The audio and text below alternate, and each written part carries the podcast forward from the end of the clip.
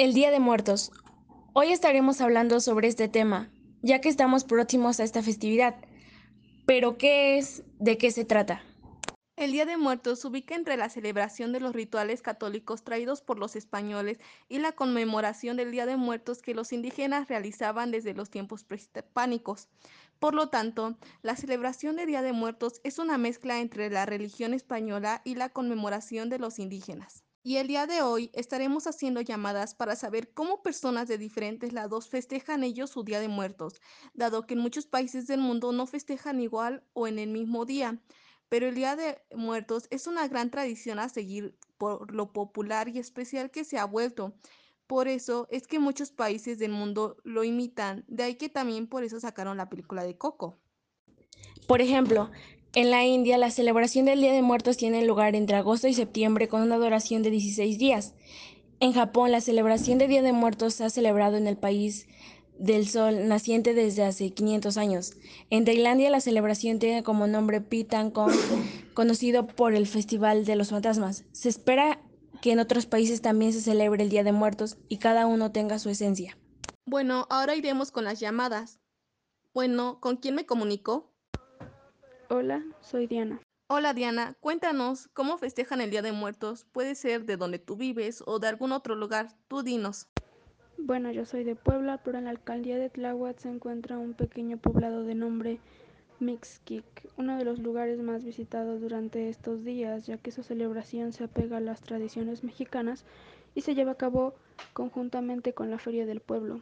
El día 2 de noviembre se realiza la alumbrada, donde miles de velas iluminan las tumbas decoradas con flores. En Oaxaca, la celebración de Día de Muertos es una de las más significativas.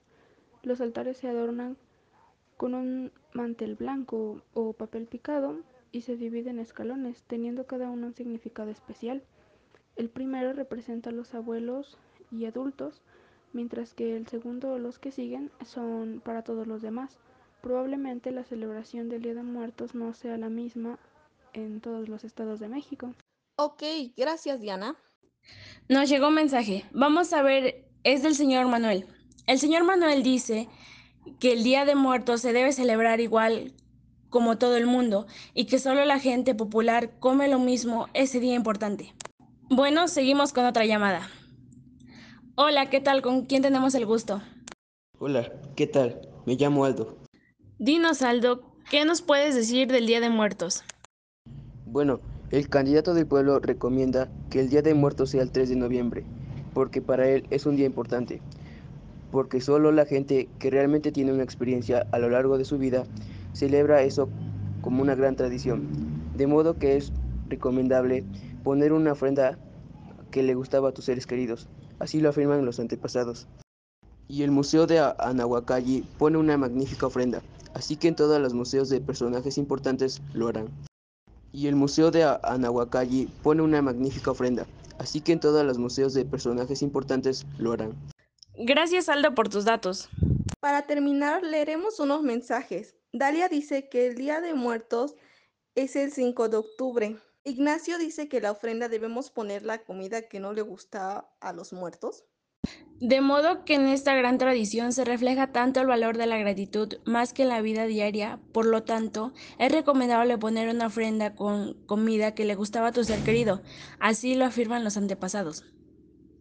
Se nos ha acabado el tiempo, pero nos vemos después con más contenido. Se nos ha acabado el tiempo, pero nos vemos después con más contenido. Gracias por escucharnos. Adiós.